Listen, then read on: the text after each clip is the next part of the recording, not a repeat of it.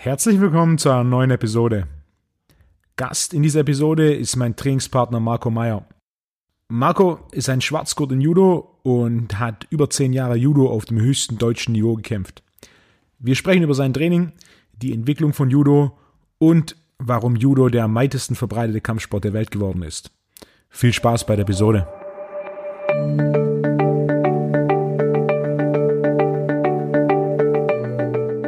Marco, herzlich willkommen im Podcast. Vielen Dank, danke für die Einladung. Judo ist äh, sicher das Thema der heutigen Folge. Deine Judo-Vergangenheit ist riesig. Du machst Judo seit 25 Jahren. Ja, ich habe mit äh, neun angefangen, bin jetzt 34, macht summa summarum 25 Jahre, äh, ein Vierteljahrhundert. Du hast zweimal deutscher Hochschulmeister, Ja. zehn, zehn Jahre Bundesliga gekämpft. Ja.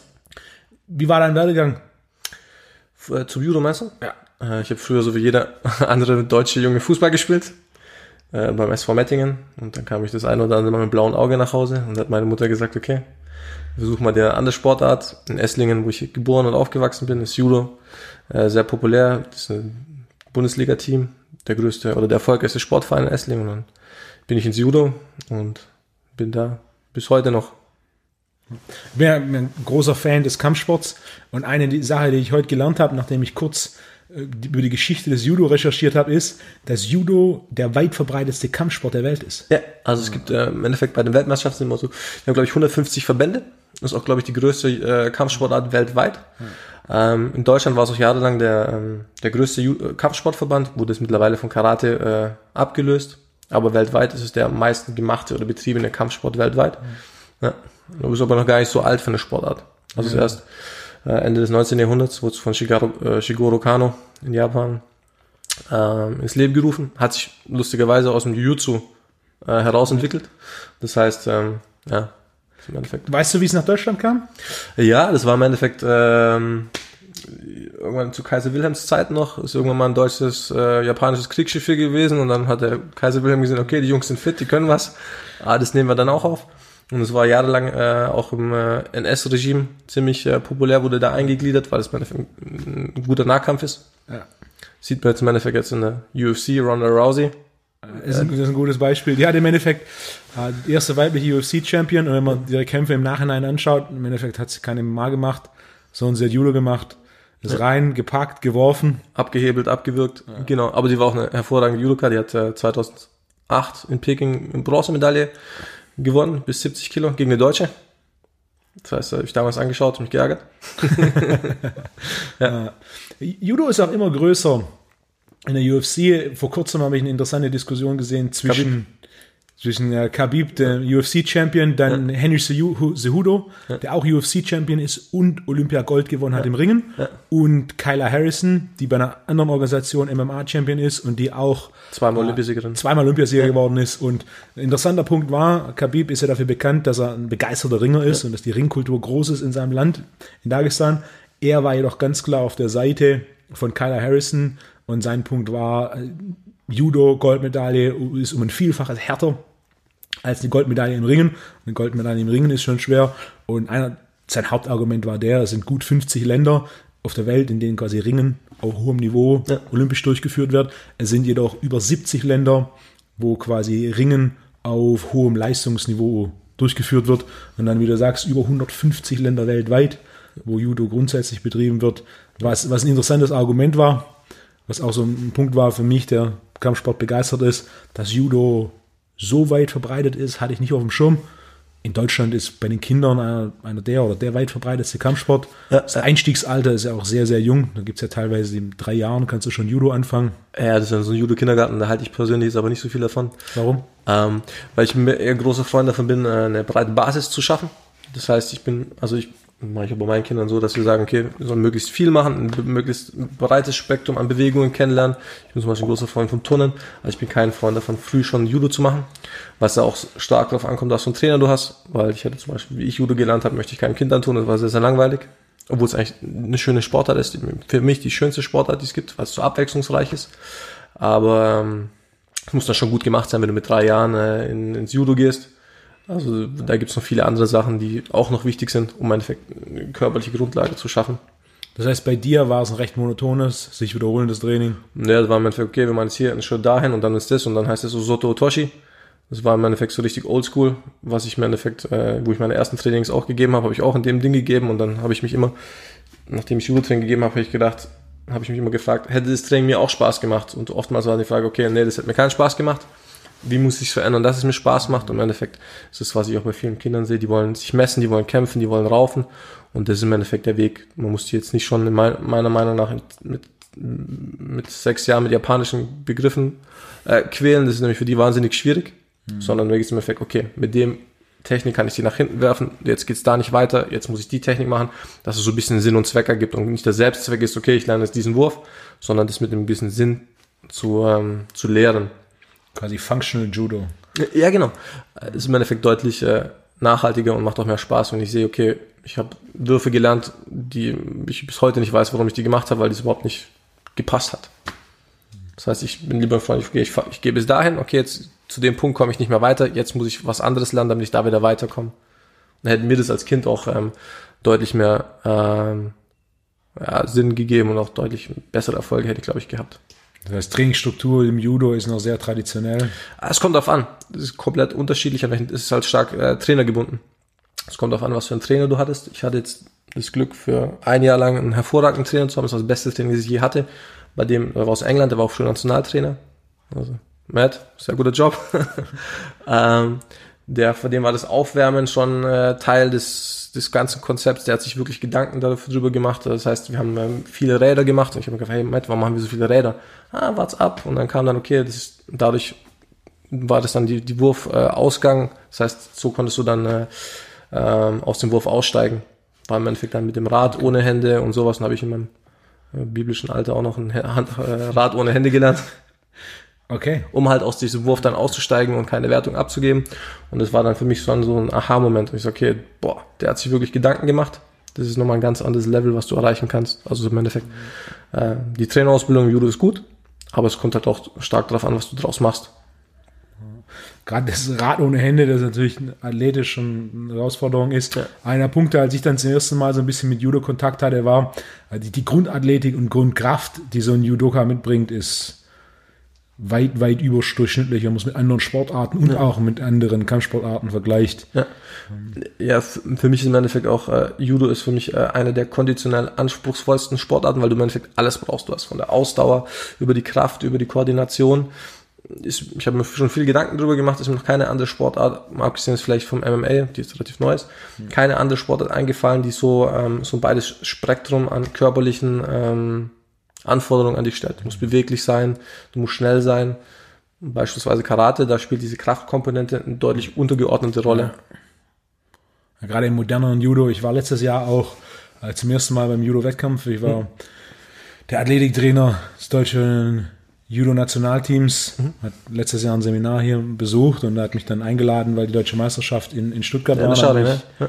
Ja, bin ich da zum ersten Mal hingefahren und äh, war ganz interessant. Kampfzeiten sind kürzer, hat er mir erklärt. Mittlerweile sind es nur noch vier Minuten, um das Ganze ein bisschen dynamischer und aggressiver zu machen. Und einer der Punkte, die relativ schnell aufgefallen sind, im Endeffekt beide halten sich gegenseitig fest. Und der quasi, ist quasi sieht so aus, als würde man sich nur in Ruhe halten. Und dann der, der als erstes nachgibt, ist der, der fliegt.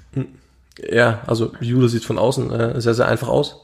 Auch sehr, manchmal denkt man, warum wirft er denn nicht? Aber wenn man es selber mal gemacht hat, das ist äh, deutlich, ist alles deutlich schneller und ähm, schwieriger, als man es von außen sich vorstellt. Ähm, weil man muss sich vorstellen, man hat im Endeffekt zwei gut trainierte Männer oder Menschen und äh, der, ich versuche den zu werfen, das Werfen an sich schon relativ komplex. Und jetzt wehrt er sich aber in meinem Fall noch mit 100 Kilo dagegen, will nicht geworfen werden, da entstehen schon äh, ordentlich Kräfte. Hohe Kräfte. Ja. Gerade für den Griff. Ich hatte vor Jahren äh, von einer Studie gehört, die sie gemacht hatten, bei, waren bei den Olympischen Spielen irgendwann in den 90er Jahren. Und da haben sie im Endeffekt getestet, verschiedene Indikatoren und wollten sehen, was korreliert am besten mit Griffkraft. Ähm, mit der Wettkampferfolg. Mit, mit, mit ja. Wettkampferfolg, mit der Medaille bei Olympia. Und der Nummer eins Faktor war Griffkraft. Es ja. war fast genau so, dass der mit der höchsten Griffkraft Gold gewonnen hat, der mit der zweithöchsten ja. Griffkraft Silber gewonnen hat, dritthöchste Griffkraft Bronze. Es war eine Korrelation von 0,98, also fast, fast eine hundertprozentige Korrelation, was äh, Das ist natürlich meine erste Frage. Warum überhaupt Judo trainieren? Ich brauche doch einfach nur Griff. ja, das ist im Endeffekt ein Teil. Also ich hatte äh, ähm, eine so eine Grundregel ist immer, wer denn die, die Kumikata, also den Griffkampf äh, gewinnt, gewinnt in der Regel auch den Kampf, weil du dadurch einen, einen Vorteil hast. Aber der, schlussendlich der beste Griff bringt nichts, wenn du da nicht äh, was daraus machst. Ich habe le letzte Woche einen Artikel gelesen in äh, der, der Zeitschrift Leistungssport. Da haben sie einen Artikel über die konditionellen Anforderungen des ähm, Amateurboxsports gebracht. Mhm.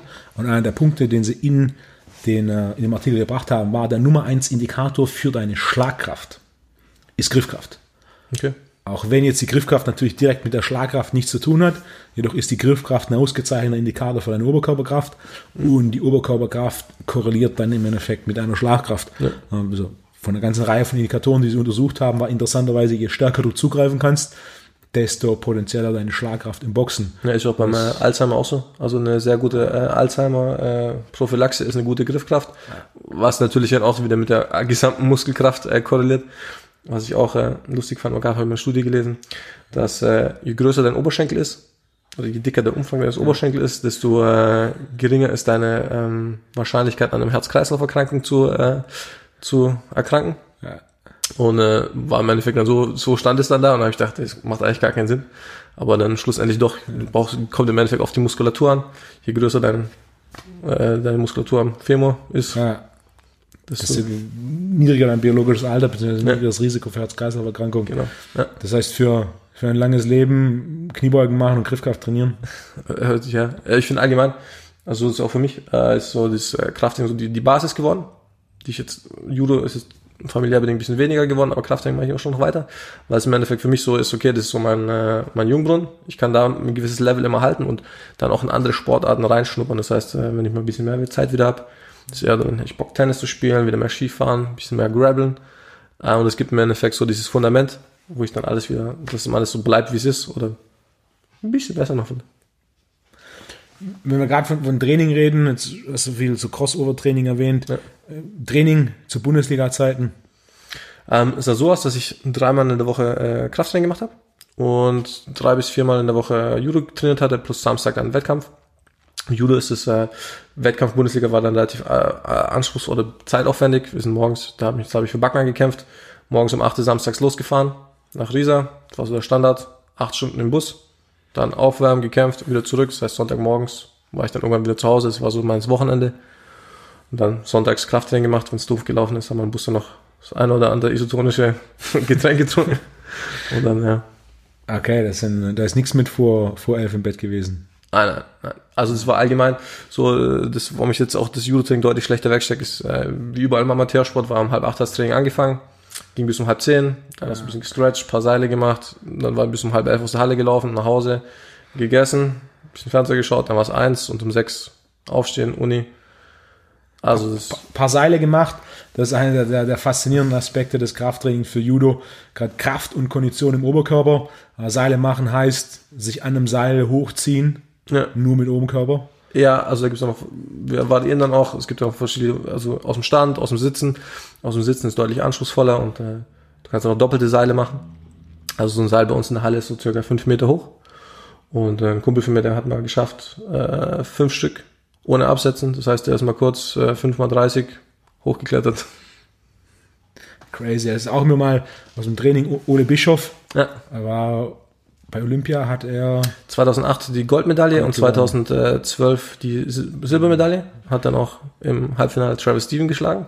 Der Amerikaner. Ja, der Amerikaner, der wurde dann 2008, 16 wurde dann äh, Zweiter bei den Olympischen Spielen, also auch ein sehr guter Judoka. Mhm.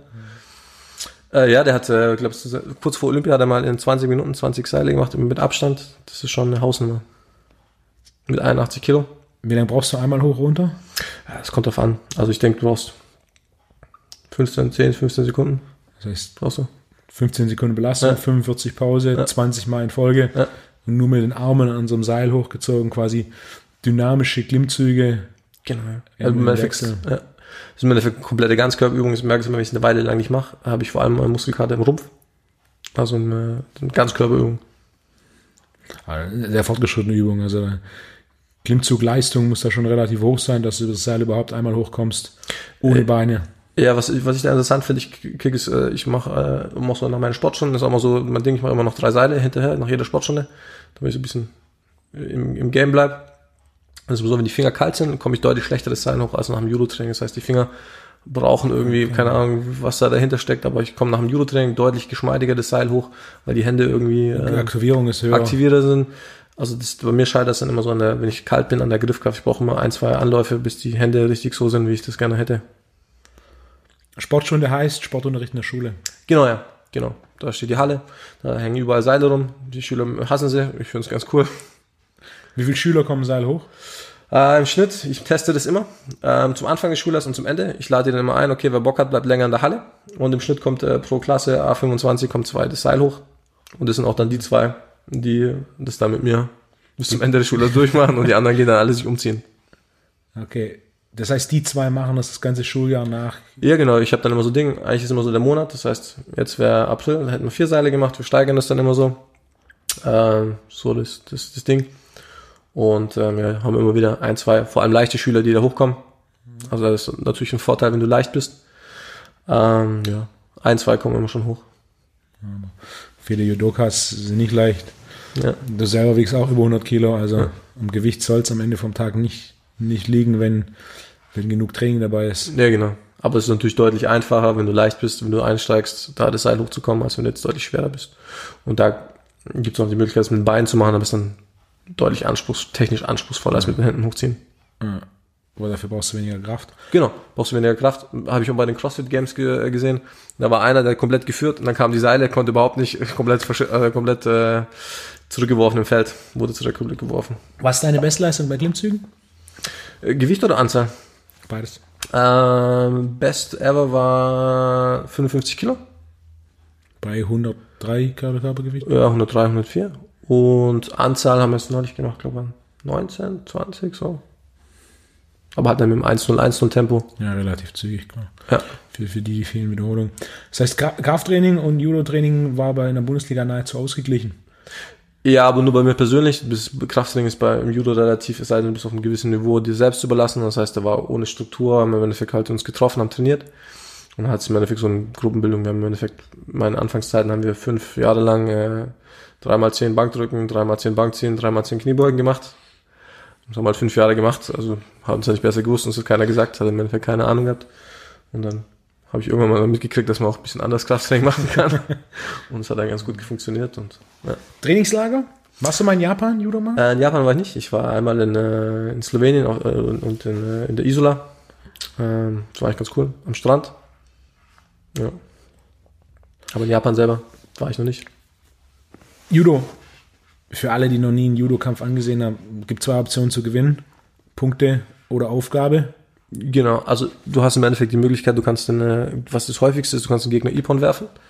Und du bekommst, äh, das durch Werfen kannst du gesagt sagen gewinnen, du kannst dann, kriegst für das Werfen dann auch Punkte. Das heißt, du kriegst entweder, früher gab es äh, insgesamt drei Wertungen, heute hat sich verändert, jetzt möchtest du das, möchtest du das Ganze ein bisschen ähm, publikumsnah machen. Das heißt, es gibt nur noch eine Wertung, es gibt entweder einen halben Punkt oder einen vollen Punkt. Und dann kannst du einen Boden gewinnen. Und im Boden hast du drei verschiedene Möglichkeiten. Du kannst aber den Gegner festhalten, das heißt, du musst beide Schultern fixieren und den dann 20 Sekunden lang halten. Das ist ähnlich wie beim Ringen, ne? Ja, da gibt es diese Schulterlage. Also ist, äh, ja. Und du hast im Judo dann noch die Möglichkeit, ähm, abzuwürgen und abzuhebeln. Also die Aufgabe. Das passiert im modernen Wettkampf-Judo auch auf hohem Niveau sehr, sehr selten. Das ist Werfen im Endeffekt deutlich dominanter, weil du im Bodenkampf nur relativ kurze Zeitspanne hast. Du hast, glaube ich, nur 10 Sekunden. Da muss die Technik ersichtbar, äh, ersichtlich sein. Sonst wird Smart hier gegeben. Einfach aus dem Hintergrund. Früher war es deutlich länger, als ich gekämpft habe. Aber es wurde dann immer deutlich ähm, runter reduziert, weil es im Endeffekt für den Zuschauer, der kein Judoka ist, deutlich uninteressanter ist, weil dieses Werfen ist viel spektakulärer und im Boden brauchst du eine gewisse, äh, ein gewisses Knowledge, eine gewisse äh, Technik. Technik und du musst auch äh, das verstehen, was da funktioniert, sonst rollen die im Endeffekt da rum. Äh, ich weiß, ich hatte irgendwann mal eine Freundin, die hat kein Judo gemacht äh, und die hat gesagt, was macht denn ihr da auf dem Boden? Das sieht ein bisschen komisch aus. Kannst du bitte aufhören? Das hat auch einen guten Übertrag. Ich habe einen Freund in der- in der Dominikanischen Republik, äh, der hat selber Judo gemacht im Nationalteam, war danach ähm, Trainer des Nationalteams im Judo. Ja. Ist eigentlich primär im Bereich Krafttraining unterwegs, hat dann aber danach noch ein bisschen Judo mitgemacht und hat dann ein paar trainiert im Bereich Brazilian Jiu-Jitsu. und ist dann mit einem, der der erfolgreichste war, auch mal nach Japan gefahren, quasi so als Betreuer für so einen Jiu-Jitsu-Wettkampf und hat dann aus Lust und Laune einfach gesagt, komm, jetzt quasi quasi mit, mit fast keinem Jiu-Jitsu-Training mache ich bei dem Jiu-Jitsu-Wettkampf mit und hat das Ding dann einfach gewonnen. Ja. Äh, Da waren zwei Kämpfe zum Sieg und beides Mal hat er dann im Endeffekt hat gesagt, ja, er hat kein Jiu-Jitsu gemacht, er hat Judo gemacht, er hat ihn gepackt, hat ihn geworfen und dann quasi mit dem Gi den Kragen gepackt, einmal quer über den Hals gezogen und so beide, beide Matches gewonnen. Ja.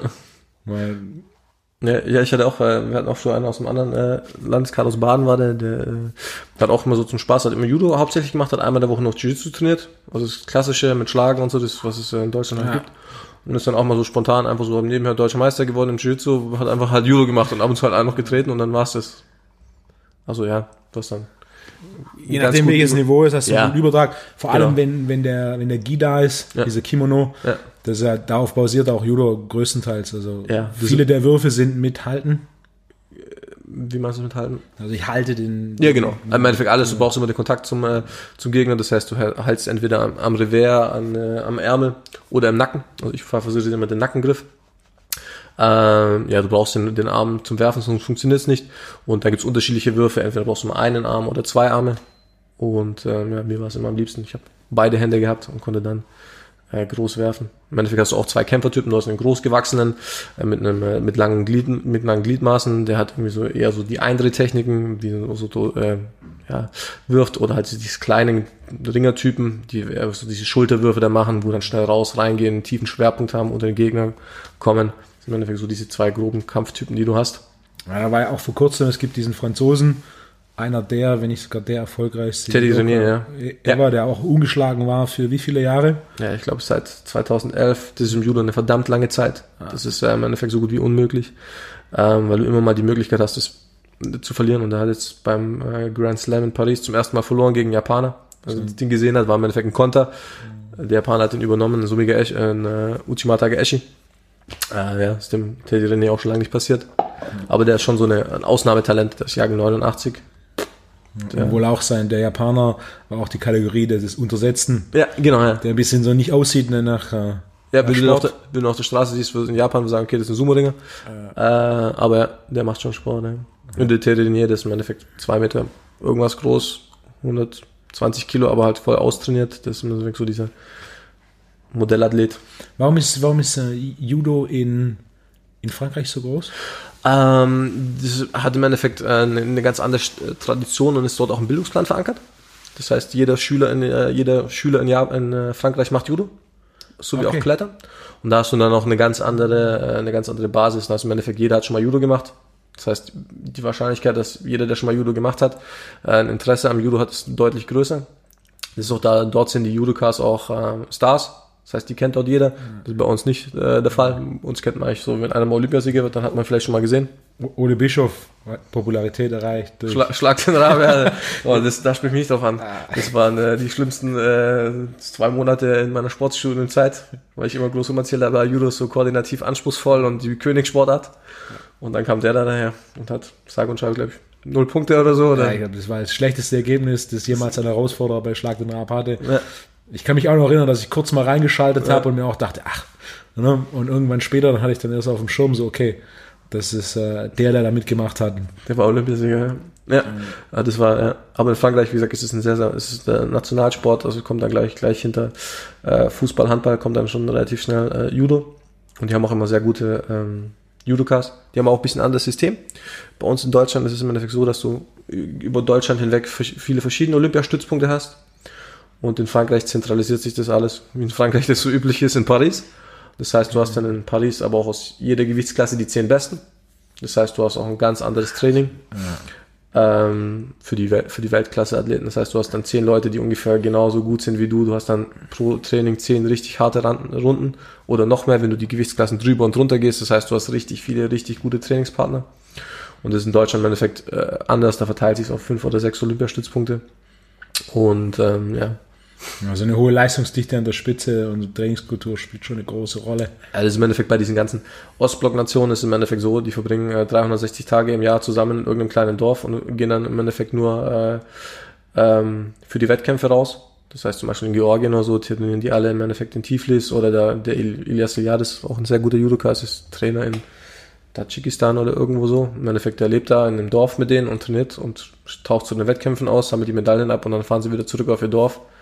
Das heißt, er hat auch gesagt, es gibt kein äh, WLAN, es gibt kein Internet, ihr trainiert nur und äh, der hat im Endeffekt 24-7 äh, unter, unter seinen Fittichen. Das ist ähnlich wie, wie in Russland das Gewichtheben. Da ist auch der, der Stützpunkt, wo alle trainieren, 1200 Kilometer östlich von Moskau ja. in Taganrog, ja. wo dann im Endeffekt auch nichts passiert, außer ähm, Du wohnst quasi in deiner Wohnung, hast eine Küche, wo du kochst, isst da und dann morgens und abends verbringst du dein, dein Zeit im Gewicht dran. Ja, Gewicht dran. Ja, das habe ich irgendwie mal von den äh, holländischen Eisschnellläuferinnen habe ich auch, mal ja. gesehen. Da ist auch habe ich auch mal gefragt, warum, warum ist in Holland so gut? Und ähm, Herrenwehen. Ich war mal dort und habe mir das angeschaut. Also im Endeffekt, da gibt es nichts. Genau. Und du musst, wenn du Nationalteam bist, du musst nach Herrenwehen. Ich bin da hingefahren für einen Weltcup. Damals habe ich noch mit dem ungarischen Nationalteam gearbeitet. Und dann war auch noch nie davor von Herrenwehen gehört. Und dann da reingefahren, das ist eine kleine Ortschaft, da passiert gar nichts. Sie haben einfach eine riesen Eishalle mit einmal Short Track, also der kleinen Bahn, und einmal Long Track, der langen Bahn, und haben da eine Dichte. War ich auch einmal dabei in äh, Weltcup in Dresden. Und da war eine der guten Short Track Eisschnellläufer aus Holland, hat einfach mal so zum Spaß Long Track mitgemacht, mhm. hat in der B-Gruppe gestartet, also quasi eine A-Gruppe, der Gewinner mhm. der A-Gruppe gewinnt den Weltcup und der Gewinner der B-Gruppe oder alle in der B-Gruppe können quasi nur Punkte sammeln, um ja. in die A-Gruppe zu kommen. Und die B-Gruppe war schneller als A. Exakt. Sie hat die B-Gruppe gewonnen, ja. mit einer Zeit, mit der sie die A-Gruppe gewonnen hätte, war dann aber eben nicht offiziell Weltcup-Siegerin ja. ähm, und hat dann auch tatsächlich bei Olympia in Longtrack und Shorttrack beides eine Medaille gewonnen. Okay. War die erste Schnellläuferin, die geschafft hat, in beiden Disziplinen anzutreten und in beiden eine beiden eine Medaille zu holen. Und das auch, trainingskulturtechnisch ist so ein Hotbed erfahrungsgemäß in verschiedensten Sportarten. In Kuba ist es im Ringen genauso, wo dann ja. alle zusammen wohnen. Oder in, in Russland, in Moskau gibt es diese eine Tennisschule, wo dann im Endeffekt alle großen Tennistalente, vor allem die weiblichen, alle in dieser einen Schule zusammen trainieren. Ja. Da ist ein deutlich anderes Wettkampfumfeld. Ja, vor allem du bist auch immer komplett anders gefordert. Also äh, ich habe das bei mir selber gemerkt, wenn ich bei uns in Essling trainiert habe, gibt es relativ wenig, die in meiner Gewichtsklasse sind. Wenn ich dann in Sindelfing im Olympiastützpunkt trainiert habe, das sind dann halt vier, fünf Jungs, die mit 100 Kilo durch die Gegend laufen. Das ist dann schon was ganz anderes. Also dann äh, merke ich das abends, wie ich nach Hause fahre, deutlich, äh, dass da ein bisschen mehr gegangen ist, dass da mehr äh, Trainingseffekt oder Trainingsreize gesetzt wurden. Wächst dann der Herausforderung. Wie viele Gewichtsklassen gibt es im Judo? Sieben. Also es ist bis 60, das ist die leichteste Gewichtsklasse und dann steigert sich 66, 73, 81, 90 bis 100 und dann Open Plus. Und das ist auch die Verteilung bei Olympia. Und dann gibt es dann noch äh, zusätzlich ein äh, Mannschaftsturnier. Das ist am neuesten. Das heißt, da treten dann aus, sind dann nur fünf Gewichtsklassen, da treten die Nationen gegeneinander an. Das finde ich persönlich auch mal ganz spannend. Und in der Bundesliga ist auch so, dass du auch diese Gewichtsklassen hast und da hast du immer einen Vor- und Rückkampf an einem Tag. Das heißt, nicht wie in der Bundesliga im Fußball, das sagst du, du hast in der, im ersten Halbjahr einen Hinkampf und dann im nächsten den Rückkampf, sondern es gleich hin und zurück. Gibt dann im Endeffekt eine Hin- und Rückrunde an einem Kampftag. Das heißt, du siehst quasi den Gegner nur einmal im Jahr. Genau, es sei denn, du kommst in die Playoffs. Und dann hast du, siehst du im Endeffekt, das ist gerade so, weiß ich nicht, 100% äh, up to date bin, aber im Endeffekt haben die stark reformiert. Das heißt, du hast eine Bundesliga Nord und Süd und immer die drei Besten aus Nord und Süd kämpfen über Kreuz gegeneinander. Das heißt, der erste aus Gruppe äh, Nord kämpft aus dem dritten aus Gruppe Süd mhm. und dann schlagen sie so bis an die Playoffs. In Playoffs sind dann die vier, vier besten Mannschaften Deutschlands, wo dann den deutschen Meister in der Regel auskämpfen. Wer ist aktuell das beste Team in Deutschland? Äh, war im Endeffekt Abensberg. Im Endeffekt schon äh, relativ lang. Die haben mal rückgezogen wegen weiß was ich, dann war es eine Zeit lang Hamburg. Essling ist aber auch immer ziemlich mit vorne dabei, es war ja oft jetzt dann immer Zweiter oder so. Aber so, Abelsberg ist so der Rekordmeister und jetzt auch so, denke ich, auf die nächsten Jahre. Der Japan als Ursprungsland des Judos hat ja auch die Zahlen mal gehört, kann mich aber nicht mehr genau erinnern. Das war ja doch eine extrem hohe Zahl an quasi Judokas, die in, in Japan, vor allem in Relation zur, zur Bevölkerung Judo machen. Das auch ja, ist ja. Nationalsport? Ja, Japan ist auch äh, Judo absolut Nationalsport. Ich glaube sogar noch vor Turnen, obwohl Turnen da auch schon ziemlich äh, gehypt wird oder ziemlich populär ist. Japan ist auch die gerade aktuell die Nation, die es gibt sieben Medaillen bei den Goldmedaillen und Japan gewinnt in der Regel immer fünf. Das heißt, okay. die äh, dominieren äh, eigentlich so gut wie alle Gewichtsklassen. Das heißt 60, 66, 73 ist eigentlich immer in japanischer Hand. Du hast ab und zu mal ein bisschen einen Russen der oder einen Osteuropäer, der zwischen rein gerätscht. Aber prinzipiell ist so das Judo gerade aktuell Wettkampfgeschehen auf Weltspitze in japanischer Hand. Und ähm, hat aber auch damit zu tun, dass die Judo-Regeln stark wieder auf Japan angepasst wurden, auf das klassische Judo. Das heißt, Früher war das im Endeffekt äh, üblich, dass du an der, oder wo ich als Kind angefangen habe, Judo zu machen, ähm, dass du an die Beine greifen darfst. Das heißt, dann wurden dann in den 90er Jahren oder Anfang 2000 gab, waren die, diese Ostblock ziemlich stark, weil die ziemlich viele Ringertechnik implementiert haben. Das heißt, die haben dann ziemlich viele Medaillen geholt. Die Japaner sind ein bisschen äh, aus dem, aus dem Medaillenrängen rausgedrängt worden. Und dann äh, wurde es im Endeffekt wieder geändert. Man gesagt, das ist unattraktiv, das war dann noch viel Taktik. Und das heißt, dieses klassische Judo hast du dann nicht mehr gesehen. Und dann haben sie vor fünf, sechs Jahren haben sie es geändert. Du darfst nicht mehr ins Bein fassen. Du darfst nur noch mit einer Hand den, den Griff lösen. Wo ich Judo gelernt habe, durftest du mit zwei Händen einen Griff lösen. Das macht es deutlich einfacher. Jetzt hast du im Endeffekt, wenn du hier gegriffen hast, ich, darf ich nur mit dieser einen Hand lösen. Und ich darf nicht mehr zwei Einsituationen schaffen. Und das macht das Ganze dann, ähm, ja, hast wieder mehr dieses klassische Judo. also mehr Technik, weniger körperlich. Ähm, körperlich ist im Endeffekt trotzdem, weil du aber jetzt musst du halt versuchen, mit einer Hand eine zu lösen, das ist deutlich schwieriger.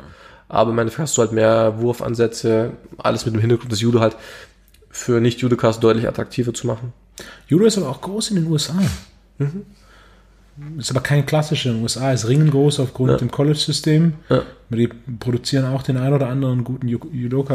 Ronda Rousey Bronze gewonnen, Kayla Harrison zweimal Gold gewonnen. Travis Steven, Hat Travis Stevens hat Silber gewonnen? 2000 in Rio, ja. Und der war doch hier in der Bundesliga gekämpft, lange Zeit für Abensberg.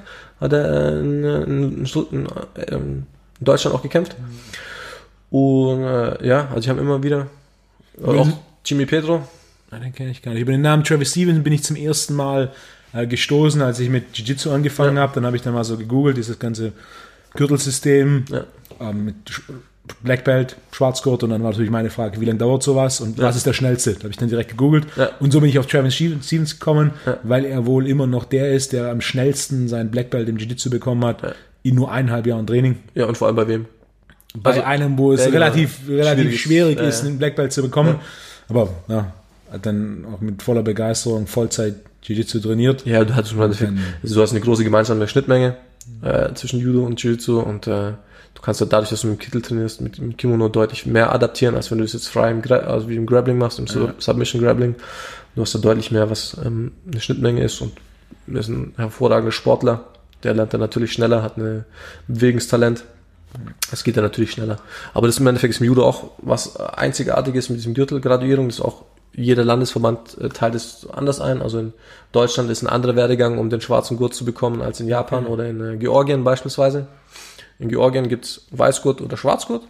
Okay. Und äh, Das ist ein einfaches System. äh, genau, in Deutschland ist es ein bisschen, äh, ein bisschen diffiziler. In Deutschland gibt es 18 verschiedene Farben. Äh, Nein, du startest im Endeffekt, ja, das hast du im Endeffekt gemacht, um Kinder bei der Stange zu halten. Das ist im Endeffekt auf die Kinder abgestimmt und ich glaube auch in den meisten europäischen Ländern ist es so, du fängst im Endeffekt mit einem weißen Gürtel an, dass das jeder bekommt und dann ähm, werden immer wieder zwischendrin deine, ähm, deine Kenntnisse abgeprüft und du erhältst dann einen, einen nächsthöheren Gürtel, im Regel immer so von einem Halbjahrestonus.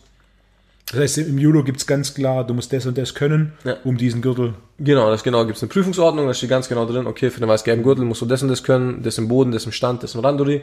Und das baut sich dann immer sukzessive auf. Und dann äh, für meine Dan-Prüfung war das, glaube ich, dann eine sechsstündige Prüfung, wo ich dann, äh, also ich war nicht sechs Stunden am Stück dran, aber wir waren eine Gruppe von äh, zehn Leuten und dann wurden wir sechs Stunden lang geprüft zu den unterschiedlichen ähm, Themengebieten. Also im Judo gibt es ja auch noch so diese traditionelle Form. Da gibt es auch diese Kata, das ist im Endeffekt wie eine Choreografie, die gelaufen werden muss. Und ähm, das ist der, im Endeffekt so der Hauptpunkt dieser Dan-Prüfungen, das sind verschiedene Katas. Und ähm, die musst du dann durchlaufen. Und dann hast du noch verschiedene, musst alle, alle Würfe können, die gelehrt werden. Im Judo hast du im Endeffekt 40 Würfe, die von Shigeru Kano vorgegeben worden sind oder die von ihm entwickelt worden sind. Das sind die die Gokyo. Und dann gibt es auch noch Würfe innerhalb und außerhalb der Gokyo. Und im Endeffekt musst du da alles beherrschen. Oder auch im Boden hast du grob drei verschiedene Gruppen. Du hast eine Festhaltegruppe, die grob vier Untergruppen hat. Dann hast du die Würgetechnik, auch wieder sieben verschiedene Gruppen mit Untergruppen und sieben verschiedene Halte, äh, Hebelgruppen. Da gibt es dann den gestreckten Hebel, den, äh, den gebeugten Hebel, den Drehstreckhebel, den Hebel mit dem Bauch, Hebel mit dem Fuß. Das sind im Endeffekt grob so sieben Gruppen. Und jedes hat einen japanischen Namen. Ja, genau, jedes hat einen japanischen Namen. Den musst du dann können. Und ähm, manches macht aus Wettkampfsicht nicht so viel Sinn. Das ist im Endeffekt so eine traditionelle Sicht. Ich habe im Wettkampf, auch wenn ich es probiert habe, noch nie jemanden in meinen Bauch gehebelt. Dann gibt's aber auch diesen Haragatame, also den musst du halt dann können. Wie sieht das aus? Äh, so eine Weile her, dass ich gemacht habe. Im Endeffekt äh, hat, ist der, der Arm gestreckt und drückst im Endeffekt mit deinem Bauch auf den gestreckten Arm. Okay. Also du, du schaust im Endeffekt beide Der Partner. Gegner, der Gegner liegt auf dem Rücken, liegt auf dem Bauch. liegt auf dem Bauch. Liegt auf dem Bauch, du ziehst den Arm raus und drückst im Endeffekt mit deinem Bauch auf das Ellenbogengelenk und dadurch hast du eine Überstreckung äh, im, äh, im Ellenbogengelenk und dadurch Sollte er aufgeben. sollte er aufgeben. Ähm, ja, die Technik gibt's. Ich habe es selten in der Anwendung gesehen. Aber sie gibt's. Manche behaupten auch, die sich da mehr mit rein äh, gefuchst haben, sie funktioniert sehr gut. Aber auf hohem Niveau Habe ich noch nie gesehen. Ne? Nee. Nein. Es ist auch interessant, dass im Judo im Vergleich zu klassischem Jiu-Jitsu es im Endeffekt ja nur quasi Würger von hinten sowie den Angriff auf den Arm gibt. Ja. Darüber hinaus ist äh, Ja, du hast schon noch mal ein, ein zwei Würgetechniken von vorne, aber die sind so ähm, ja, abschaubar, das ist im Endeffekt nie zu. Du hast auch Techniken, wo du von vorne diagonalen Griff gleich. Würger auf den Hals Ja. plus Ja. Angriffe auf den Ellbogen. Darüber hinaus passiert nicht viel. nee, du hast Bein, keine. Beinattacken sind komplett verboten. Ja, zum äh, meinem Leidwesen jetzt, wenn ich mit dir das ein oder andere Mal rolle. Ja, Aber Beinattacken. interessanterweise, was ich gelesen habe in, in meiner kurzen Geschichtsrecherche, waren die erlaubt bis 1914 Ja, und wurden dann wahrscheinlich wohl aus Sicherheitsgründen dann verboten. ja. Auch im Jiu-Jitsu waren sie lange nicht üblich und haben jetzt auch erst wieder in den letzten Jahren so ein Revival erlebt. Ja. Ja, gut. Aufgrund ihrer Effektivität. Ja, das macht im Endeffekt auch Sinn, weil beim Armhebel kannst du relativ, äh, merkst du relativ früh, okay, da kommt was, da kann ich abklopfen, im Fuß ist das im Endeffekt nicht so. Du kannst bei dem Armhebel auch so ein bisschen äh, intuitiv verteidigen, das geht beim Fußhebel nicht. Also das ist für mich, obwohl ich relativ lang schon Kampfsport war, das ist an den Beinen komplett, was ist denn jetzt los? Das ist wie wenn ich auf dem Eis stehen würde. Also was komplett anderes. Ja. Mein Argument ist das, wenn Grundverständnis dafür da ist, weißt du, wenn du quasi aufgeben musst. Ja. Wenn jemand deinen Arm angreift, dann versucht deine Schulter zu verdrehen oder deinen Arm zu überstrecken oder deinen Hals angreift, dann hast du relativ schnell ein Grundverständnis, oh oh, nicht Ja. gut. Ja, genau. Während wenn es in die Beine geht, und gerade so ein Klassiker im Oberkörper ist es halt, der andere muss halt weg, wegdrücken, den Ja. Arm frei bekommen, Ja. was im Endeffekt bei, wenn es auf die Beine, Beine geht, kontraproduktiv ist, genau. Genau, genau das falsch. Gegenteil solltest du machen. musst Du eher ran. näher rankommen Und diese klein Strecken, machen ja, ja, ja, und, ja. und nicht versuchen rauszuziehen. Ja. Was dann, ja, wenn das Grundverständnis da ist, also argumentiere ich, dass es nicht gefährlicher ist. Wenn man jemand hat, der jetzt auch nicht wie wild da Dran Vollgas einmal mal dran zieht, so nach dem Motto, er wird schon schreien, wenn irgendwas kaputt ist. Ja, das ist halt das Problem, dass dann schon schneller war es ab. Und im Arm geht es dann eigentlich ja ganz gut. Ja. Was auch interessant ist, wie sich da Judo entwickelt hat, gerade dass das Judo so groß und weit verbreitet ist, hatte ich nicht auf dem Schirm und dass natürlich auch Judo immer noch äh, in, bei Kindern so, so einen großen Stellenwert hat. Ja, also im Endeffekt jeder Arzt, das ist auch im Endeffekt Fluch und Segen der Sportart. Jeder Arzt, wo, der, wo die Mutter sagt, okay, mein Sohn ist ein bisschen äh, hibbelig und kann sich schlecht benehmen, der wird ins Judo geschickt. Das heißt, äh, Wertevermittlung wegen. Genau, also wir haben im Judo im Endeffekt Judo-Werte. So äh, Ernsthaftigkeit, Respekt. Ähm, Judo hat im Endeffekt zwei Prinzipien, denen es zugrunde liegt. Das heißt im Endeffekt äh, bestes Verständnis von Körper und Geist. Das ist das Zusammenspiel und auch, ähm, dass man zum beidseitigen Wohlergehen handelt. Das heißt im Endeffekt hast du keine Technik, wo die Absicht ist, den Gegner zu verletzen. Also so die, diese Grund, zwei Grundwerte, die uns Kano mitgegeben hat. Da gab es auch noch japanische Begriffe, die ich mal in meiner Arbeit irgendwann verfasst habe, aber Diese Wertevermittlung, ich hatte mich auch letzte Woche mit äh, dem Bundesliga-Trainer von Sinnelfinger unterhalten, den du auch gut kennst. Ja. Und da war auch eine meiner Fragen so, hey, Judo, wie rekrutierst du quasi kleine Judokas? Ja. Während wir sowas wie Boxen, das schaust du im Fernsehen, dann deswegen gehst du zum Boxen. Vor, vor 20, 30 Jahren hast du Karate, Kung Fu und dergleichen angefangen, weil Jean-Claude Van Damme. Jean-Claude Van Damme, Bruce Lee Filme geschaut hast, vielleicht noch ein bisschen Jackie Chan. Heute ist natürlich MMA größer als je zuvor, der UFC wegen. Du Ja. siehst es im Fernsehen, denkst, boah, das will ich auch machen. Judo passiert ja nicht da. Judo passiert relativ jung und was die machen, was ich ganz interessant fand, sie bieten quasi Judo-Kurse in Kitas an. Genau, ja. Das macht Sindelfing. Also Sindelfing ist auch so gerade in, äh, zu, zu meinem Leidwesen, weil ich aus Esslingen komme, ist so gerade der Verein, der äh, in Baden-Württemberg am erfolgreichsten arbeitet, sowohl in der nach äh, in der Trainerrekrutierung oder auch beziehungsweise auf dem Wettkampfebene, als auch so eine Mitgliederzahlen, die machen da einen sehr, sehr guten Job. Also da muss ich echt sagen, Chapeau. Äh, wenn mir lieber ist, wir würden das in Esslingen auch so machen. Ja. Wenn es gut läuft, vielleicht ziehen die Esslinger nach. Also Indie ist ja gut, dass quasi Ja, ja. so in, in jungen Jahren schon so eine Art von Sport, Ja. gerade in dem Alter ist ja nicht so, solange deine Eltern dich nicht irgendwo reinstecken, machst du das, was halt da Nein, im Endeffekt ist. ma- machen die es im Endeffekt genau richtig, weil du im Endeffekt, du hast so ein, so, ein, so ein Urbedürfnis von jedem Kind ist es, sich mit anderen zu messen, zu anderen zu raufen. Im Endeffekt, wenn du dann äh, eine, einen fairen Rahmen gibst, wo die das tun können, profitierst du extrem davon. Ich bin auch der, der festen Überzeugung, wenn jeder in der Woche äh, dreimal in der Woche raufen würde, wird es keine Kriege auf der Welt geben, weil jeder ausgeglichen ist äh, und es im Endeffekt äh, einen deutlichen anderen Stellenwert hast. Du gehst als Kampfsportler äh, nie abends auf die Straße und denkst so, jetzt packe ich mir ein und dann äh, hau ich dem eins auf die Mütze. Das machst du als Kampfsportler nicht. Du bist im Endeffekt ich bin auch noch selten in irgendwelche Situationen reingekommen, wo ich gedacht habe, äh, jetzt muss ich mich jetzt irgendwie wehren. Du stehst da im Endeffekt drüber und gehst komplett gelassen an diese ganze Sache ran und versprühst auch, glaube ich, auch so eine gewisse Art Selbstbewusstsein, was ich könnte, wenn ich müsste.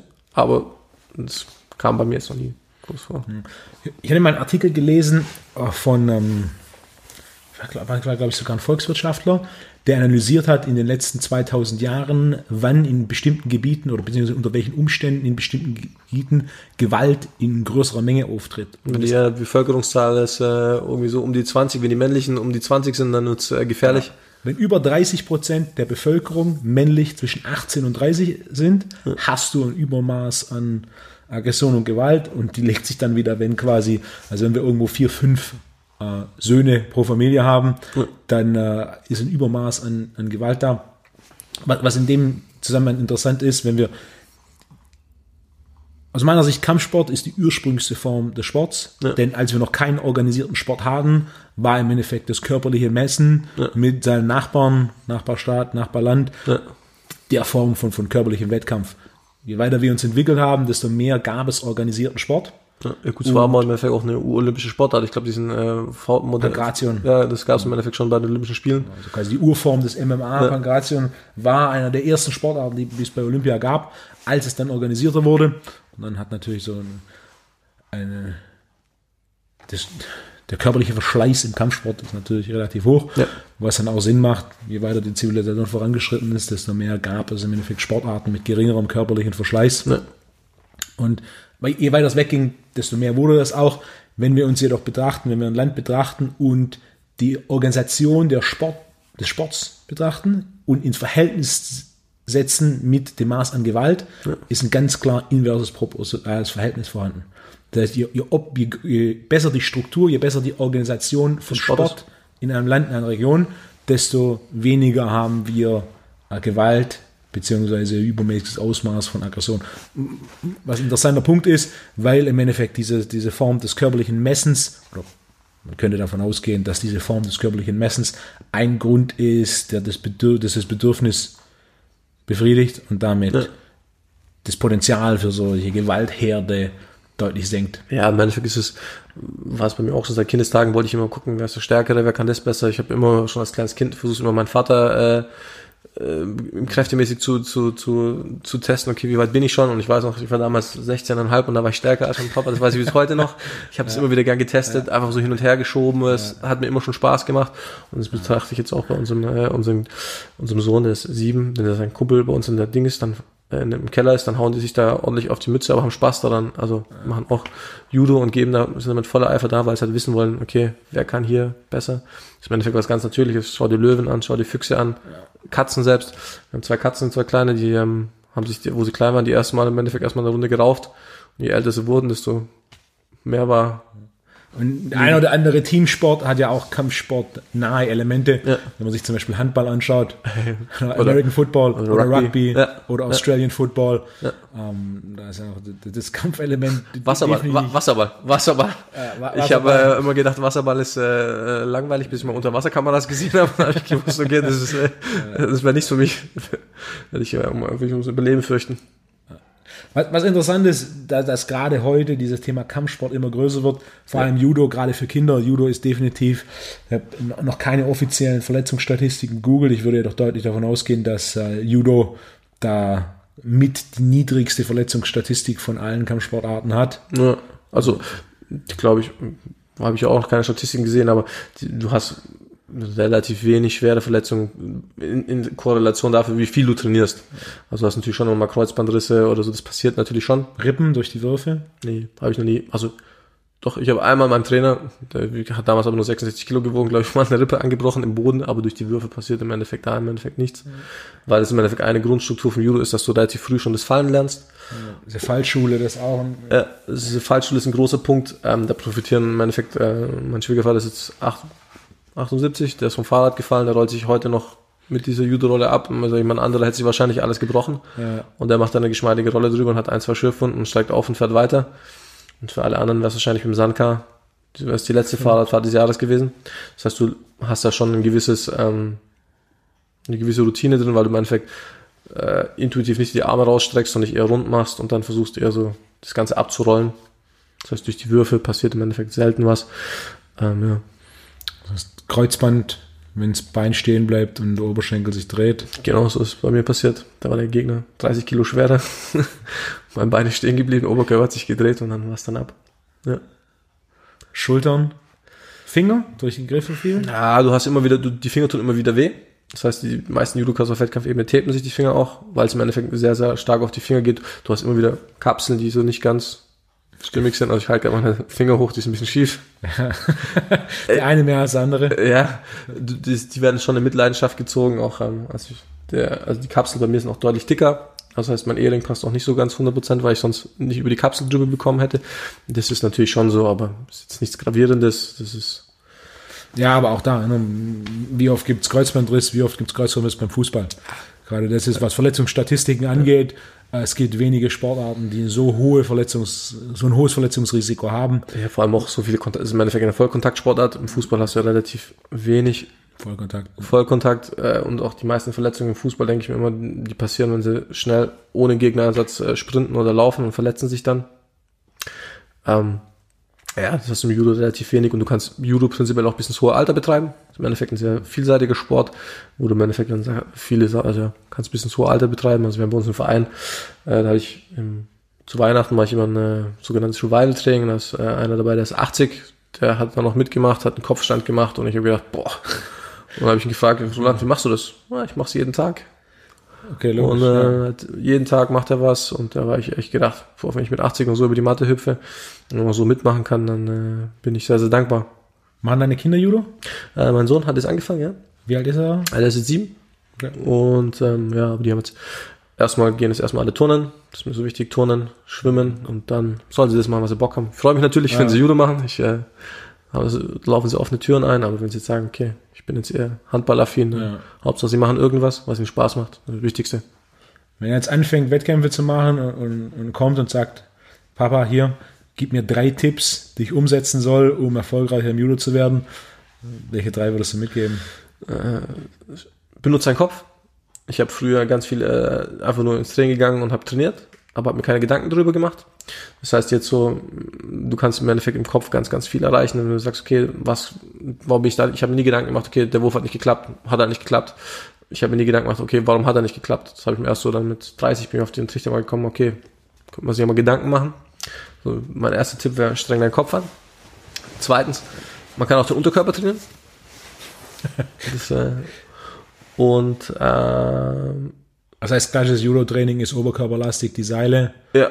Sowas wie Kniebeugen, Kreuzheben. Ja, haben wir jetzt nie groß angeleitet gemacht. Wenn, dann waren es auch eher so diese ähm, 90 Grad und da nicht drüber. Mhm. Ähm, ja. Und dann habe ich dann auch schon relativ schnell gemerkt, okay, ich mache ein bisschen Kniebeugen, ich nehme auf einmal 5 Kilo zu, das ist an den richtigen Stellen. Ähm, ja. Und Tipp Nummer 3 wäre, geh nicht so oft zu McDonalds. Das äh, Schlimmste, das hat mir relativ viel Ärger bedeutet, weil ich immer viel Gewicht machen musste, wenn ich da, also mein Horrorereignis war, da war ich in der U17, hatten wir Württembergische Meisterschaften, ich habe mich dafür qualifiziert und ich bin dann auf Klassenfahrt gegangen nach London. Und als Teenager in London hatte ich zweimal am Tag Fastfood, kam dann äh, samstags zurück, mein Trainer hat mich auf die Waage gestellt, ich hatte 78 Kilo und am nächsten Morgen musste ich 73 Kilo wiegen. Und dann war das, das weiß ich bis heute noch, war kein schöner Tag. Ich habe es geschafft, aber es war dann so mit Frischhaltefolie eingewickelt und laufen und schwitzen und die äh, Fanta danach nach der Waage hat noch nie so gut geschmeckt. aber was, was ähm, McDonalds und Judo angeht, kenne ich auch die Geschichte von Andreas Tölzer, der, der gerne mal nach dem Wettkampf auf dem Heimweg 40 Cheeseburger gegessen hat. Ja, ja das hatte ich auch. Wir hatten auch äh, einen Schwergewichtler, der kam, dann habe ich noch einen Backen gekämpft, der kam dann auch äh, äh, in den Mannschaftsbus mit einer riesen Tüte voller Cheeseburger und wir so alle, hey, danke Sven. Und er so, nee, nee, nee, alles für mich. Das heißt, er hätte die 30, 73 Kilo Klasse direkt hinter dir lassen sollen und sofort ein Schwergewicht. Ah, nee, das nicht. Also, das war schon okay. Ich habe die 81 dann übersprungen. Ich war dann ähm, drei Monate, äh, drei Wochen in äh, Brasilien, habe da dann 10 Kilo zugenommen und dann war ich dann in der 100 Kilo Gewichtsklasse und dann bin ich bis jetzt heute geblieben. Für Judo oder Urlaub? Ja, zum Urlaub machen. Zum Ah, Urlaub machen. Ähm, Wo warst du in Brasilien? Wir waren, äh, sind nach Sao Paulo gefahren und sind dann im Endeffekt rumgereist mit dem Auto bis nach Bolivien und hab da dann, Von Sao Paulo nach Bolivien. ja, Wie weit ist das? boah, das war 2013, das ist ein Stück, aber wir hatten drei Wochen Zeit, wir sind immer so peu à peu ein Stückchen gefahren und äh, wir hatten da, ja, also wir sind mit einem erwachsenen Pärchen damals gefahren und sie war Brasilianerin und die hat uns da so eine Okay. coole Route gezeigt und wir waren jeden Tag woanders. War immer so fünf Stunden Auto fahren und der Rest dann anschauen, ein bisschen gucken und, äh, und schöner Urlaub. War ich damals 17, würde ich heute meinen Kindern nicht erlauben. Meine Eltern haben es mir erlaubt. Äh, Wie waren da die landschaftlichen Unterschiede? Äh, komplett äh, krass. Im Endeffekt in Sao Paulo hast du das, äh, den Himmel nie gesehen. Das heißt, es war im Endeffekt eine Wolkendecke. Dann fährst du ein bisschen raus und auf einmal hast du das Gefühl, du kannst die Sterne greifen. Und war im Endeffekt von äh, Urwald über Wüste alles dabei. Und ähm, was ich beeindruckend fand in Sao Paulo, wir sind im Endeffekt drei Stunden in eine Richtung gefahren und wir haben diese Stadt nicht verlassen. Wenn ich überlege, wenn ich hier in Stuttgart drei Stunden in eine Richtung fahre, dann bin ich äh, in Österreich Äh, oder am Bodensee oder noch Ja. weiter weg. Und im Endeffekt waren wir drei Stunden in eine Richtung und wir haben im Endeffekt die Stadt nicht verlassen. Das ist im Endeffekt für, für uns Europäer unvorstellbar, was für Weiten das hat. Ja. Churrasco da zum ersten Mal gegessen, bin ich immer noch ein Fan davon. Gibt es in Deutschland mittlerweile. Ich habe äh, ich hab's hier und da mal durch Zufall gesehen und Ja. jetzt letzte Woche ähm, habe ich es gefunden im Frische Paradies. Die haben jetzt Skirt Steak. Okay. Quasi ja. Zwerchfell. Hör- Hört sich komisch an. Im lateinamerikanischen Bereich ist Churrasco eines der beliebtesten Steak Cuts. In Deutschland kommt es jetzt so langsam. Ja, ja. Äh, Zwer Zwerchfell hört sich jetzt im ersten Moment relativ komisch an, ist auch ein relativ bissfestes Fleisch, aber ist halt vom Geschmack her und auch so ein bisschen so ein mürben Touch, ist einer meiner, vielleicht sogar mein Favorite Steak Cut. Ja, ja, es gibt ja auch, ich war jetzt auch schon zweimal dieses Jahr in einem äh, Churrasco-Restaurant, ein bisschen weiter weg, im, ba im König zum Stein das. Und die haben dann auch, sind noch so Sachen, wo du sonst nicht zu essen kriegst, mal Hühnerherzen oder so, muss ich jetzt nicht jeden Tag gegessen haben, aber ich fand es mal ganz interessant, weil ich prinzipiell auch ein großer Freund davon bin, äh, alles vom Tier zu verwerten und nicht so irgendwie, Na, Churrasco, wenn ich in der Dominikanischen Republik bin, Ja. ähm, da ist esse ich fast jeden Tag Churrasco. Ist auch gerade zum Frühstück ist immer eine meiner Favorite Steak Varianten, dass Churrasco auch ein bisschen, ein bisschen fettiger Ja. ist, vom Ja. Geschmack her super und gerade morgens, ähm, wenn Steak zum Frühstück ist, meine erste Wahl, erste Wahl Churrasco. ja. Ja, ich bin also, ich, zum Frühstück, wenn ich Fleisch esse, bin ich so der Carpaccio-Freund. Komischerweise meine Kinder auch. Meine Frau schlägt sich immer die Hände über den Kopf zusammen. Also zwei von meinen Kids stehen auch auf Carpaccio. Aber Ja, Ich habe vor, vor ein paar Wochen mit einem Rugby-Spieler geredet, der hat auch einen, einen fünfjährigen Sohn. Und der fünfjährige Sohn isst einfach ein halbes Kilo Rinderhack. Ja, das ist eine Menge. auf, die, auf, die, auf die Körpergröße runtergebrochen. Ah, es ist, äh, und einfach weg damit und äh, ist gut. Es, äh, wer weiß, Rugby und Judo sind nah beieinander. Ja, ich, ich habe äh, in meinem Studium auch mal eine, hab ich einen Grundkurs Judo, äh, Rugby belegt. Das heißt, ich ein halbes Jahr lang äh, zwei Stunden in der Woche Rugby von einem Jahr Rugby-Trainer. Wo hast du studiert? In äh, Ludwigsburg an der P. Ah, PH. Und da war mein Rugby-Trainer, das hat mir auch großen Spaß gemacht. Der auch so, ja, komm vorbei, kannst du Bundesliga spielen. Ich so, ah, ey, ich trainiere dreimal in der Woche schon, hätte mir schon Spaß gemacht, aber irgendwie ist der, der Funke nicht so groß übergesprungen. Ich gesagt, okay, ich lasse das Judo links liegen und mache dann noch Rugby. Aber es hat mir schon Spaß gemacht. Vor allem dieser Teamgedanke war, war cool. Ja. Also im Endeffekt hast du im Judo trainierst du auch als, als Gruppe zusammen, hast dann auch einen engen Kontakt, weil du mit vielen trainierst, aber es ist so ein Teamsport ist dann noch was anderes. Aber Rugby war auch, finde ich jetzt persönlich auch deutlich, ähm, fürs selber machen deutlich anspruchsvoller oder schöner als äh, Football, weil dieser Spielgedanke im Endeffekt dahinter steht, jeder hat im Endeffekt den Ball und im Football haben pro Spielzug zwei Spieler den Ball und die anderen schieben sich nur durch die Gegend. Das ist für mich jetzt so, ich finde, Football ist ein krasser Sport, körperlich sehr anspruchsvoll, aber so dieser Spielgedanke, der dahinter steckt, ist jetzt, also mit diesen ganzen Spielbüchern mega komplex, aber mich überzeugt es eher so Rugby, weil da alle dabei sind. Du hast, jeder hat den Ball, dieses Gedränge und das ist schon, Bewegungsdichte ist höher. ja, ja. Gerade im American Ja, Football muss- ist, muss laufen. was passiert, ist ein interessanter Sport, aber am Ende vom Tag, es passiert fünf Sekunden was und dann ist fünf Minuten Pause. Ja, ja wie wie bei Formel 1. Ich habe mir Formel 1 nur den Start und das Ende angeschaut. Alles zwischendrin fand ich jetzt nicht so. Aber ja, so ist im Endeffekt, also Ich habe einmal mich, glaube ich, aufgerafft und habe den äh, Super Bowl angeschaut und habe mir gedacht, okay, das war jetzt ganz nett, aber nächstes Jahr mache ich es nicht nochmal. Ich war einmal live bei Formel 1, das war auch, als ich noch mit Schnelllauf in Ungarn gearbeitet habe. Da war ich durch Zufall dann das gleiche Wochenende und der Präsident vom Verband hat mich dann quasi gesagt, hier, Sonntagnachmittag, wir trainieren früher Sonntagmorgen, lass uns Sonntagnachmittag zum Formel 1 fahren. Bin dann da auch hingefahren, wir saßen dann direkt an der Startlinie und der Start war wahnsinnig beeindruckend, einfach ja. nur aufgrund vom Geräusch. Also ja. Bin dann auch runtergelaufen, habe gesehen, regelmäßig Leute Ohrstöpsel drin und ja. ich so, wo gibt's hier Ohrstöpsel? Keine gesehen. Ach, da wird schon passen. Und als dann der Start angefangen hat, das war Lautstärke. Und die ersten paar Runden, wenn alle Autos noch relativ nah beieinander sind und an dem Punkt, an dem sie quasi an dir vorbeischießen. Ähm, aber dann nach den ersten paar Runden und als diese Geräuschkulisse sich normalisiert hat, wenn du live dort bist, da ist ja keinerlei, du weißt nicht, welches Auto wer ist, gefühlt ja. ist jedes zweite Auto hat ein Red Bull-Zeichen. und äh, du hast dann im Endeffekt bis zum Ende, also live war das definitiv eine der unspektakulärsten Sportarten, ja. was schon im Fernsehen deutlich spektakulärer ist. Schwierig anzuschauen ist, ja. aber deutlich spektakulärer als live.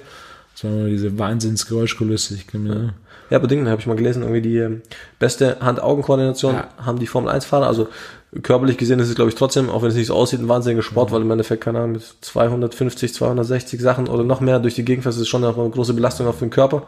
Also das ist schon körperlich, glaube ich, schon sehr, sehr herausfordernd, aber so für mich als Zuschauer ja, schaue ich mir lieber Handball ja, an oder Fußball. In jedem Sport, egal welchen Sport ich getestet habe, im Endeffekt, wenn ich mit einem Sportler länger arbeite oder mehr mit mehreren aus einer Sportart mache, dann, dann bin ich daran interessiert, mal den Sport zumindest einmal ja. erfahren zu haben und ja. die, die beiden Singe, die jedes Mal die gleichen sind, wo ich mittlerweile auch von vornherein weiß, ist, ist Punkt Nummer eins, es sieht von außen immer einfacher aus, als ja. es ist und es sieht von außen immer deutlich langsamer aus, als es ist.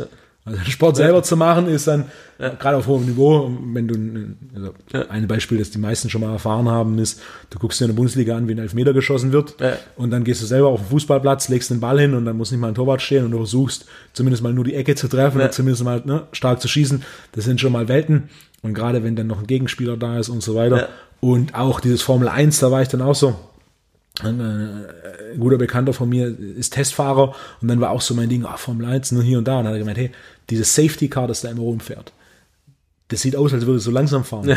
Das, ist, das ist ein Auto mit einem Riesenmotor. Ja. Das ist ein gut ausgebildeter Fahrer. Ja, das war doch immer. Und er fährt am Anschlag. Ja. Und von außen sieht es halt aus so, der dreht da halt ein paar ganz, ganz angenehm, ein paar lockere Runden. Ja. das war eine Zeit lang quasi immer äh, der, der Gewinner der deutschen Tourenmeisterschaft. Dieser Bernd, Schne Bernd Schneider oder so, keine Ahnung, ja. so ein Daimler-Piloten, der ist es gefahren und der hat immer die deutsche Tourenmeisterschaft gewonnen und der war der Fahrer vom Safety Car. Und da war dann schon, puh, also das ist schon... Äh, aber wenn du es dann halt vergleichst, das Safety Car fällt am Anschlag und ja. die Formel 1 Wagen, die, die fahren so, dass die Reifen bleiben, warm bleiben. also so. ein bisschen locker hinterher und dann die, die Kräfte wirken. Ich bin auch einmal da mitgefahren. Ähm, mal nachts hat er mir quasi so ein bisschen demonstriert, mhm. wie ein Sportwagen funktioniert. Da habe ich dann auch verstanden, dass wer einen Führerschein bekommt, kann nicht Auto fahren. Wer einen Führerschein bekommt, weiß, welches Verkehrsschild was bedeutet. Ja. Und links ist Bremse, rechts ist Gas. Ja. Und darüber hinaus, Autofahren ist dann doch, wer es kann, auf einem ganz anderen Niveau. Und da waren dann auch so Momente, wo die Beschleunigung so hoch war, meine Augen waren nicht mehr imstande, links und rechts zu sehen. Also ja. ich habe einfach links und rechts nicht gesehen. Alles, was ich gesehen habe, war das Ende der Straße. Ja. Und wenn du dann auch noch unter den Umständen schnell reagieren sollst und das auch noch für nicht ein paar Minuten, sondern zwei Stunden am Stück machst, war dann auch so ein Moment, okay. Und natürlich auf der Straße der Sportwagen hat deutlich weniger Leistung als der Formel 1 Wagen oder der, ah. der Rallye-Wagen. Ja. Ah, ja. ja. es gibt mir viele Sportarten auch so. Ich so für mich persönlich wäre es zum Beispiel das Tour de France, Fahrradfahren überhaupt nichts, aber ich ziehe oder auch Triathlon, ich ziehe aber komplett den Hut davon, was die von mentale Stärke da haben, weil jeder schon mal Fahrrad gefahren ist, der schon mal einen Berg hochgefahren ist und die machen das halt äh, drei Wochen lang am Stück und die fahren den, diesen Berg, wo ich eine Woche lang Bar gefahren, die zwei Stunden hoch. Da muss ich schon sagen, für mich wäre es nichts, aber ich ziehe echt den Hut davon, was die da geleistet haben, was die da leisten, was im Endeffekt, äh, im Endeffekt alles über den Willen geht. Und da muss ich echt sagen, für jede Sportart ziehe ich da den Hut. Der ein oder andere äh, Fahrradfahrer würde sie wahrscheinlich dir entgegnen, dass er lieber den Berg hochfährt alleine, als auf eine Matte zu gehen gegen irgendeinen 110 Kilo Mann, der versucht, dich jetzt ne, auf die Schultern zu werfen und dann abzuwürgen. Klar, aber das ist im Endeffekt das, äh, das, ist, das, ist, das ist Salz in der Suppe. Du hast viele, viele verschiedene Sportarten. Jeder kann sich da eine aussuchen und äh, da sein Herz verlieren. Und ähm, ja, es war. Ja. Judo? Jetzt äh, Olympische Spiele stehen so gut wie vor der Türe. Ja, Mal im, schauen, sie im, stattfinden. äh, im japanischen, denn, Tokio, im Mutterland des Judosports.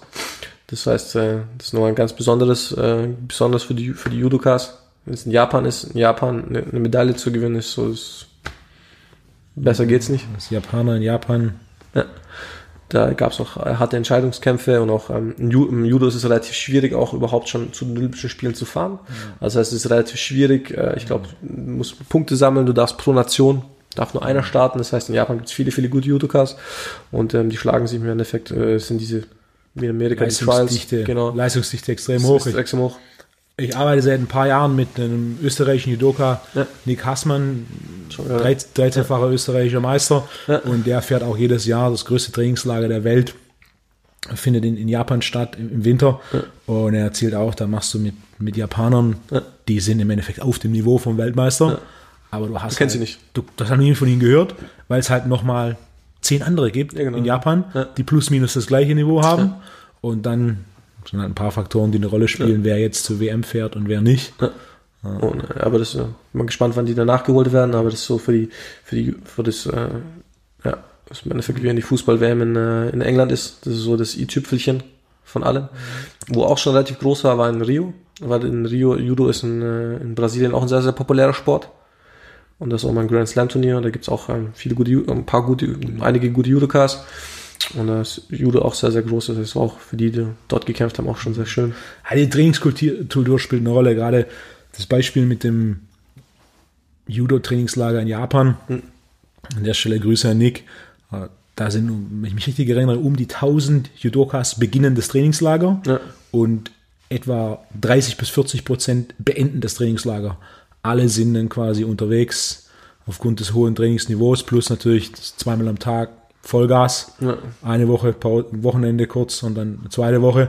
Ähm, das ist quasi? Ja, das Sparring auf höchstem Niveau. Es Ja, im Endeffekt brauchst du danach- kämpfen, abends kämpfen. Ja, du brauchst im Endeffekt danach äh, ein paar, ein paar, ein bis zwei Wochen wieder äh, eine Absenkungswoche, wo du dich dann wieder erholen kannst. Im Endeffekt trainierst du bewusst in den Keller und dann im Endeffekt wieder hochzukommen. Äh, das machst du, ja, das trainierst du ja nicht immer. Das heißt, du hast immer wieder so Peaks, so, so äh, Hochleistungsding, wo du viel trainierst und dann versuchst du es da wieder auszugleichen. Ähm, ja, aber im Judo ist auch so, dass du da, ich glaube, wir sind nicht 100% sicher, aber ich glaube, es ist die Sportart, wo das höchste Laktat gemessen wird. Das heißt, im Endeffekt, da erreichst du Laktatspitzen, die in anderen Sportarten, wo die sagen, hey, leg dich hin, hör auf. Und da geht's bei uns erst so weiter. Ähm, das ist sehr, sehr anstrengend. Also das ist auch zum Beispiel deutlich anstrengender, also für die, für die, für die körperliche Leistungsfähigkeit, das ist ein reiner Bodenkampf, weil du im Endeffekt, du hast keine Verschnaufpause, du kannst nicht mal kurz zurücklegen und sagen, okay, ich habe jetzt das Bein geklammert, ich fixiere ihn oben, ich kann mal kurz durchatmen, das gibt's äh, nicht. Du hast im Endeffekt vier Minuten Vollgas, das hört sich relativ unspektakulär an, aber jeder, der es mal gemacht hat, äh, es ist deutlich anstrengender, vor allem je höher dein Niveau ist, desto anstrengender wird's. Das ist im Endeffekt wie beim Tennisspielen auch. Ich bin auf dem Tennisplatz gestanden, ich habe den Ball locker rübergeschlagen, es war nicht sonderlich anstrengend, weil ich es ja nicht konnte. Und du brauchst im Endeffekt in jeder Sportart brauchst du ein gewisses Niveau, dass es dann halt wirklich anstrengend wird und den entsprechenden Partner dazu. Und gerade auf hohem Niveau, dieses, ich bin ja ein großer Freund von grundsätzlich hochfrequentem Training und wenn Ja. du sowas machst wie zwei Wochen am Stück, zweimal am Tag quasi Sparring Vollgas, das ist ein Trainingsfortschritt in diesen zwei Wochen, natürlich dann auch ein gewisser Verschleiß, den du halt wahrscheinlich in deinem Training zu Hause mit den regulären Ja. Trainingspartnern, die du so hast, ihn wahrscheinlich nicht in zwei Monaten reinholst. Nein, das ist im Endeffekt, so Trainingslager sind im Endeffekt was ganz was Tolles, weil du im Endeffekt in deiner Trainingsgruppe trainierst du immer im Endeffekt mit den fünf Leuten, die du sowieso immer hast, du weißt, was der macht.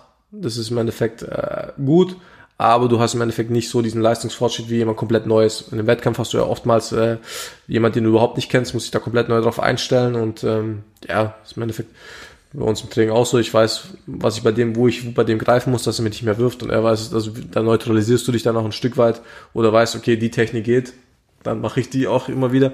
Und das ist im Endeffekt so, auch was ich vorgesagt habe, im Kopf einstellen, da wäre es dann auch sinnvoll, okay, ich weiß, das hat schon geklappt, jetzt probiere ich doch lieber mal was anderes aus. Und das habe ich im Endeffekt nie gemacht. Ich habe gesagt, okay, ich, war, ich werfe den mit Osoto Toshi, ich werfe den wieder mit Osoto Toshi.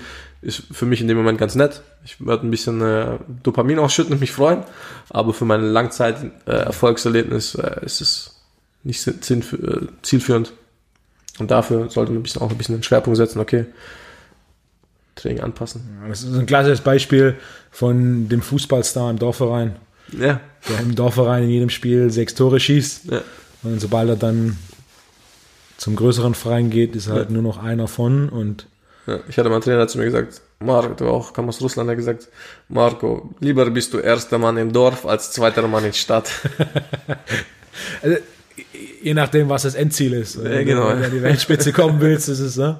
Vielleicht dann doch besser, wenn du dich hin. Ja, da fand ich das Zitat, äh, wenn du im Raum der Beste bist, dann bist du im falschen Raum, fand ich deutlich besser. Ah, Ähm, ja. ein leistungsorientierteres Zitat. ja, ein bisschen mehr, mehr Luft zur Progression. Cool. Marco, ich würde sagen, das war ein sehr interessanter Rundumschlag zum Thema Judo, Training und auch Trainingskultur. Gerade im Judo, diese körperliche Komponente äh, ist doch was, äh, was mich begeistert und was auch in wenigen Sportarten in, in dem Maße trainiert wird wie im Judo. Ja, im Endeffekt hast du die Möglichkeit, du kannst, äh, der körperlich überlegenere Kämpfer gewinnt in der Regel den, den, den Kampf, es sei denn, die technische Komponente ist zu, zu groß, aber du kannst über diese körperliche Komponente sehr, sehr viel ähm, aufholen und ausholen. Ähm, ja, die Technik ist natürlich das A und O, aber schlussendlich, wenn beide auf dem gleichen technischen Niveau sind, gewinnt immer der konditionell oder körperlich robustere oder körperlich besser ausgetrainierte Athlet. Das heißt, der Plan mit nur Griffkraft zu trainieren und dann Judo anzufangen. Ja, ich, äh, der ist, glaube ich, wenig von Erfolg gekrönt, aber Ah, zumindest auf unterem Niveau. Auf unterem Niveau sind äh, ja, also, ja. Wir haben, ja, wir haben einen, einen Trainingspartner, der auch Jiu-Jitsu macht, der, der technisch jetzt nicht der, der am weitesten Entwickler ist, aber einfach rumänisches Kreuzheben mit 220 Kilo für 12 macht, Bankdrücken mit 170 macht, Das ist, 115 Kilo Körpergewicht plus 65 Kilo Klimmzug macht, Ja, plus das- 85 Kilo Dips macht und der dann einfach ohne großartig technisches Können einfach mit, mit purer körperlicher Gewalt so dieser bisschen Bob Sepp-Style. äh, einfach, einfach mal drauf Ja. und, und, und gucken, was passiert. Also ja, das geht natürlich bis zu einem gewissen Niveau schon. Da bin ich auch immer wieder jedes Mal aufs Neue äh, erstaunt, weil ich das so nicht kenne. Also ich bin selten in eine Halle reingelaufen, wo jemand so körperlich mir so überlegen ist. Das ist auch was Neues für mich, weil eigentlich ist es so, ich gehe in eine Halle und ich bin da der, Ja. der körperlich Überlegene, der zwar nicht die beste Technik hat, aber körperlich bin ich immer äh, ganz gut on point. Und da ist immer wieder was Neues, wenn ich da mit dem Steroid-Kanickel äh, mich rollen darf. Cool. Wolfgang, Marco. vielen Dank. Danke, dass du da warst.